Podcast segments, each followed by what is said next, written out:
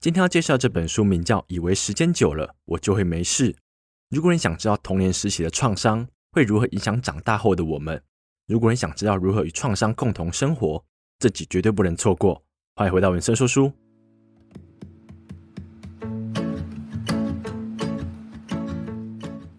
嗨，大家好，我是 Vincent。今天这集里面要探讨一个比较深度的问题，就是我们的小时候如何影响现在的我们。这个问题我不知道你有没有曾经想过，自己的某种行为会不会是从小时候开始慢慢培养起来的，或是说你讨厌某个东西，是不是因为小时候的某个经历让你讨厌这种行为？其实这本书就告诉我答案了，因为我之前曾经想过这个问题。我拿自己做例子好了，我在生活中很讨厌看到一些人，他们没有把家人放在心目中，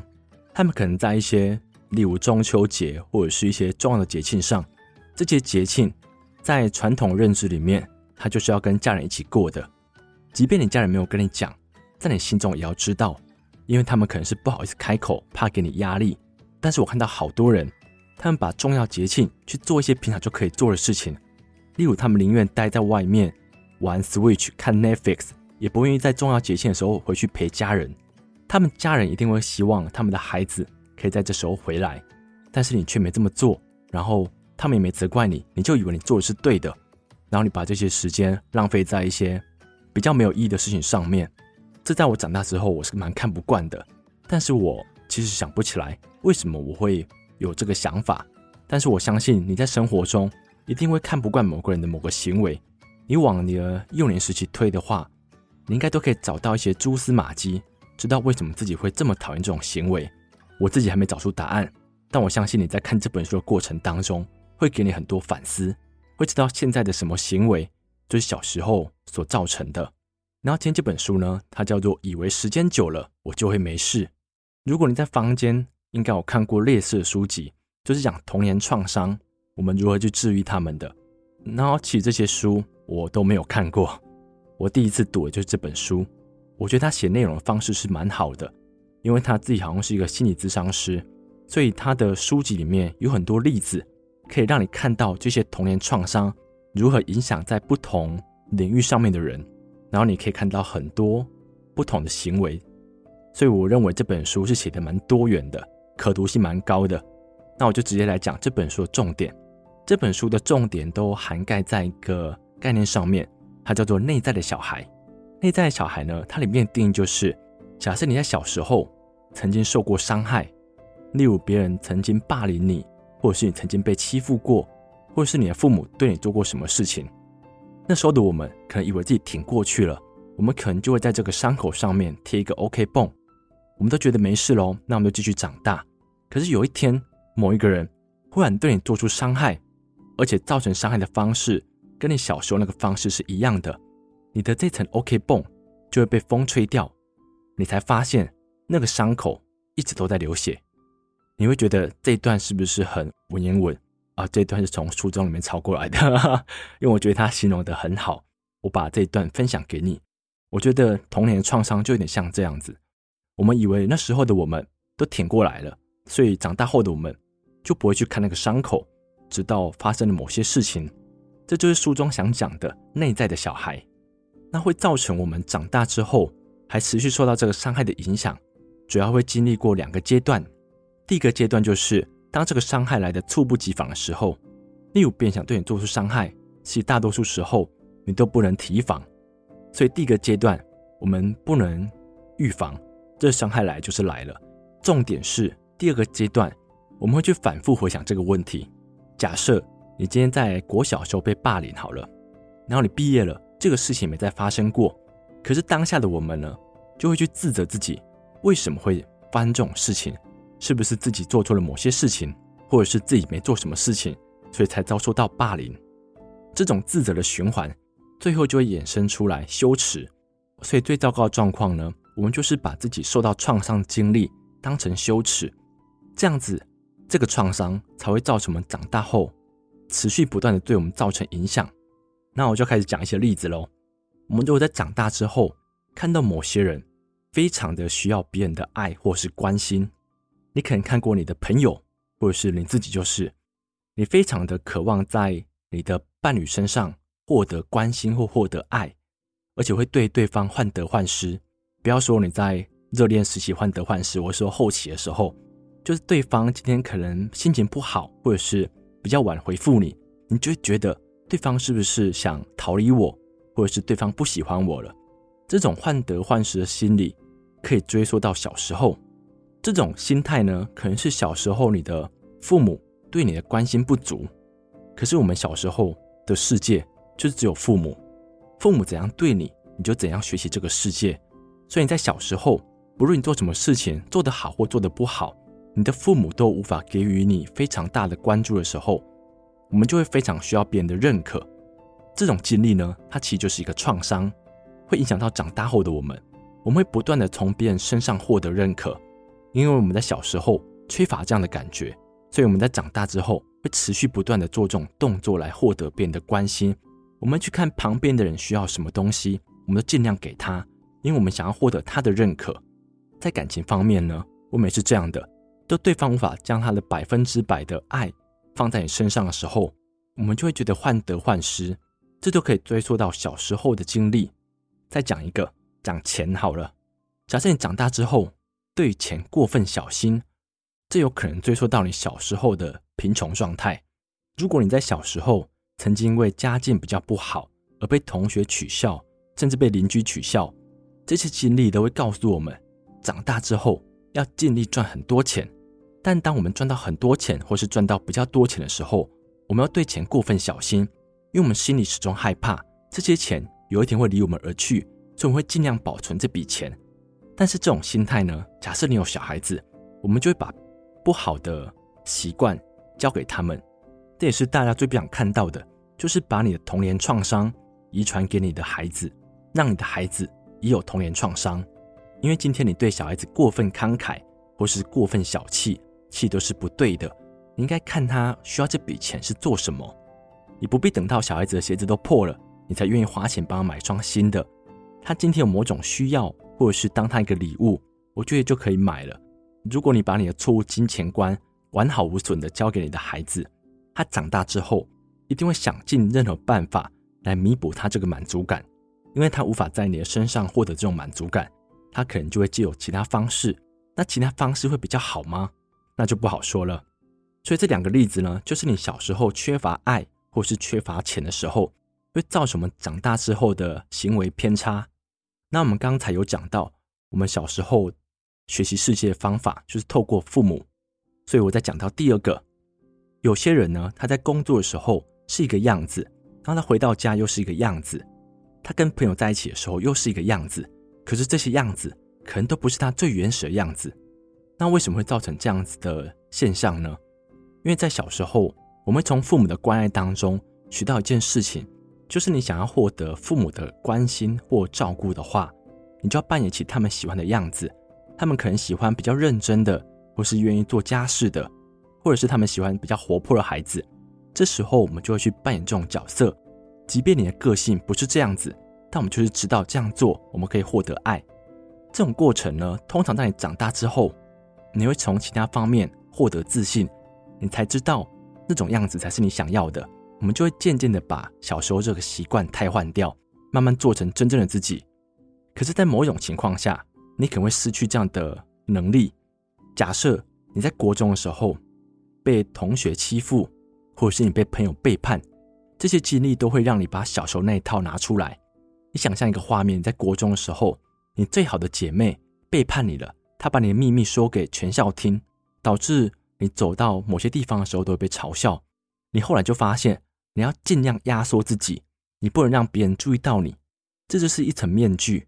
我们要扮演起身边的人都想看到的样子，他们就是不爽你，所以才会想捉弄你。所以你尽量的缩小自己，他们就比较不会找你麻烦了。这种习惯呢，假设你带到职场之后，我们就会发现，假设主管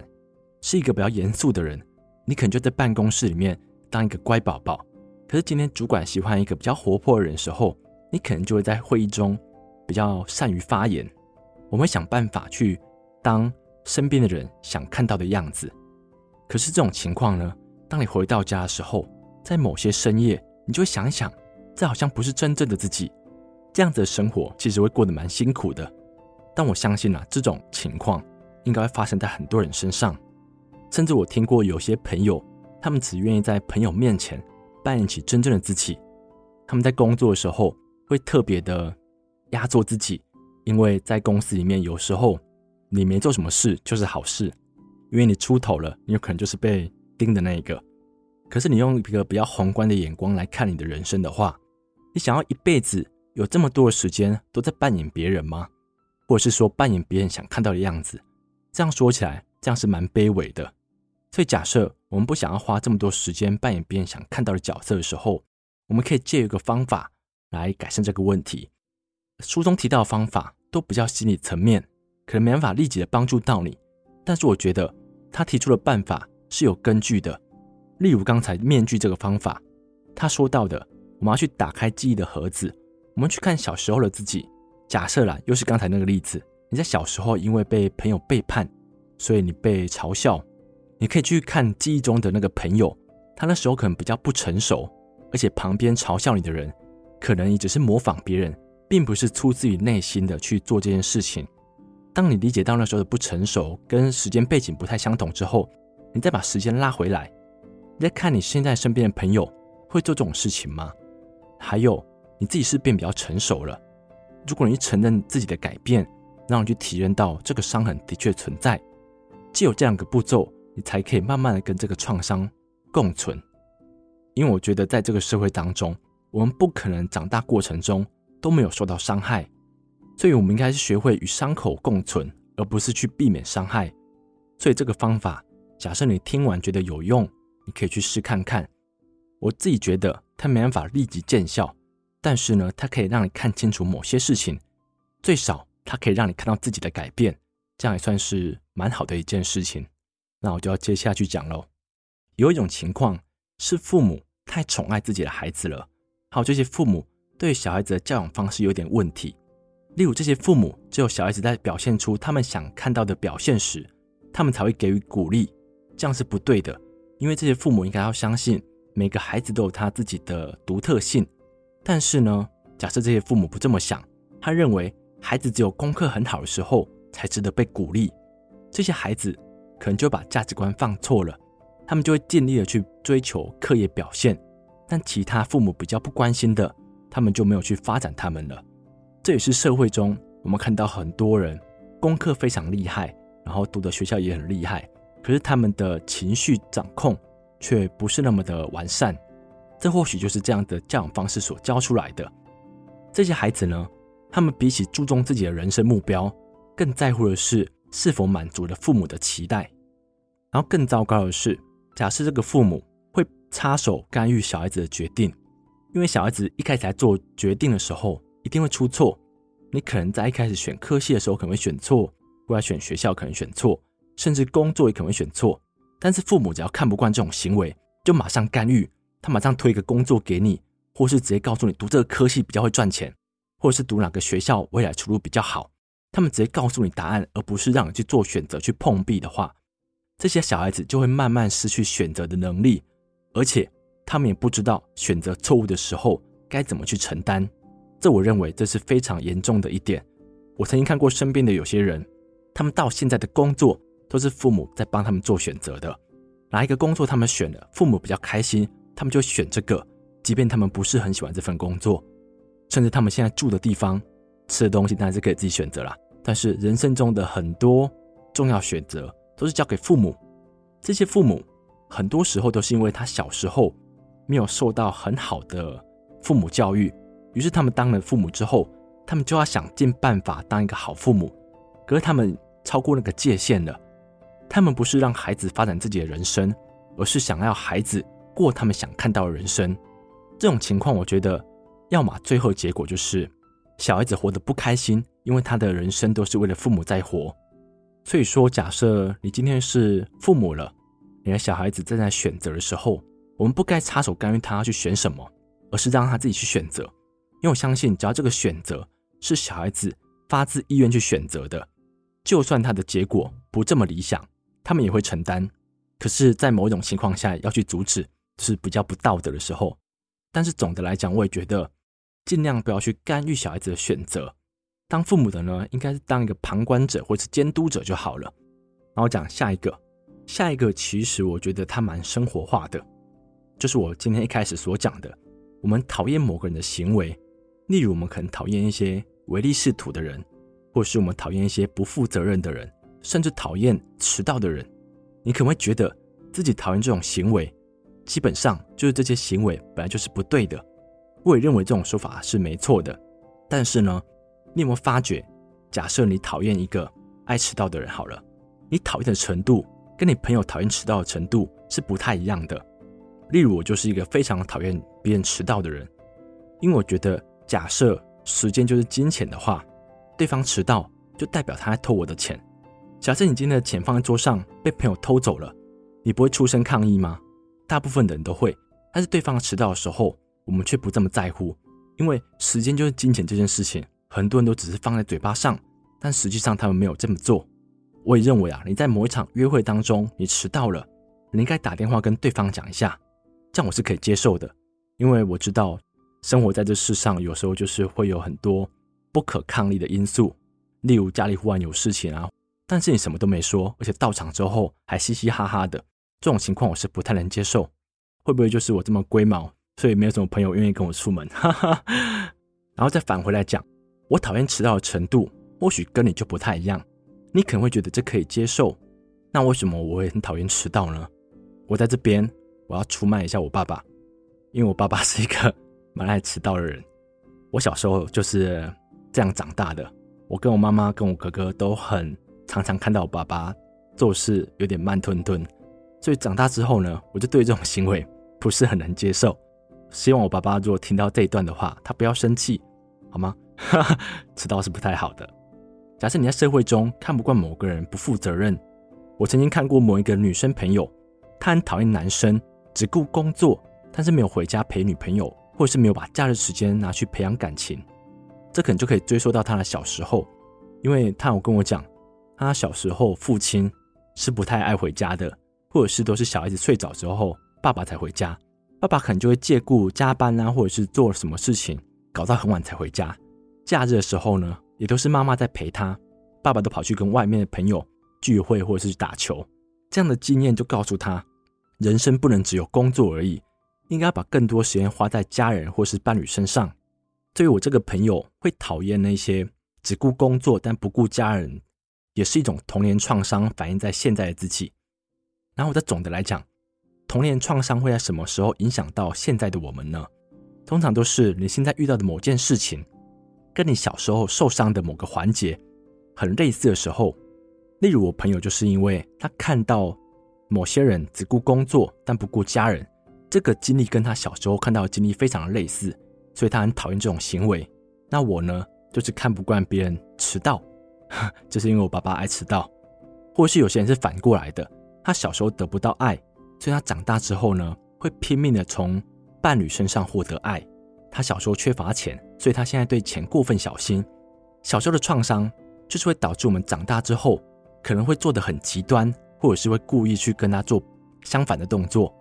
那我觉得这样都是不好的，因为这样会变成我们无法用平常心去看一件事情，而且最糟糕的。你可能把这种坏习惯或者是坏观念遗传给你的小孩子，让你的小孩子呢，又会因为这样的创伤而做出什么样的举动，这都不好说。假设你有看过一些罪犯的报道或者是文章，你会发现有些杀人犯或者是有一些犯人，他们在小时候的经历都不是很好，要不就是有一个会家暴的家庭，或者是父母对他们不太爱理财，所以他们会做出一些极端的行为。他们认为这样子的做法才可以让父母关心到他们，结果他们做太极端了，最后让他们被关进大牢里面。所以小孩子成长过程是非常重要的。那讲那么多伤害，我应该要提出几个办法，让你有办法跟这个伤口好好共存，对吧？那我在这边提两个比较具体的方法。第一个是找一个信赖的人，这个信赖的人可能是你的好朋友，或是你的伴侣。你应该告诉他你童年的创伤，因为我觉得这个创伤之所以让你成为创伤，就代表你无法用一个很公正的眼光去看这件事情。假设啦，我小时候被霸凌过，好了，我把这件事情去跟我的好朋友讲，跟他讲霸凌的经过，我是做了什么事情，然后其他人怎么对我，听我讲的这个朋友，他才可以用一个客观的眼光来看这件事情，他可能可以讲出那时候的我其实没有做错事，只是小时候的那些同学可能比较不成熟，或者是怎么样怎么样的，既有他人的角度来看小时候这件事情，我们才可以从别人的认可当中获得治疗。在小时候受过创伤的人，他们都比别人更需要别人的认可，所以治愈创伤的童年其实都不是一个人的事情。可以的话，去找一个可以信赖的人，告诉他你小时候的事情，这样子你的伤口一定会好得快一点。第二个方式呢，是要来治愈我们讨厌某种行为的现象。假设你讨厌不负责任的人好了，或者是你正在思考这个问题，我们可以先从生活中慢慢观察。我们先想一下。身边哪一个人做了什么事情会让你特别不爽？然后这件事情是为什么呢？是不是小时候的某个经历让你很讨厌这种行为？你先把这个脉络找出来之后，其实问题就解决一半了。这样你就可以在日常生活中某些时刻意识到，哦，你会讨厌这个行为是因为小时候的某种反射，因为小时候别人这样对你，所以现在的你讨厌这种行为。当你意识到这种讨厌的行为是因为小时候的记忆的时候，它就可以大幅改善你现在看别人的角度。因为我觉得每个人在看每件事情的时候，都是用自己的观点在看，加上你小时候的创伤，会让你这个观点再更狭隘一点。但是呢，我们终究是无法看到事情的全貌。但只要你意识到刚才这个投射的现象，我们就可以开始用更宽的视角来看这件事情。因为我们会发现到自己所看到的，并不是事实的全貌。只要有这个心态呢，我们就可以抛下别人给我们的那副眼镜，开始用自己的感觉去看这件事情。这两个方法就讲到这边。那我总结一下这本书，我觉得这本书绘图很好看，哈哈，好像不是很重点，但是绘图真的蛮可爱的。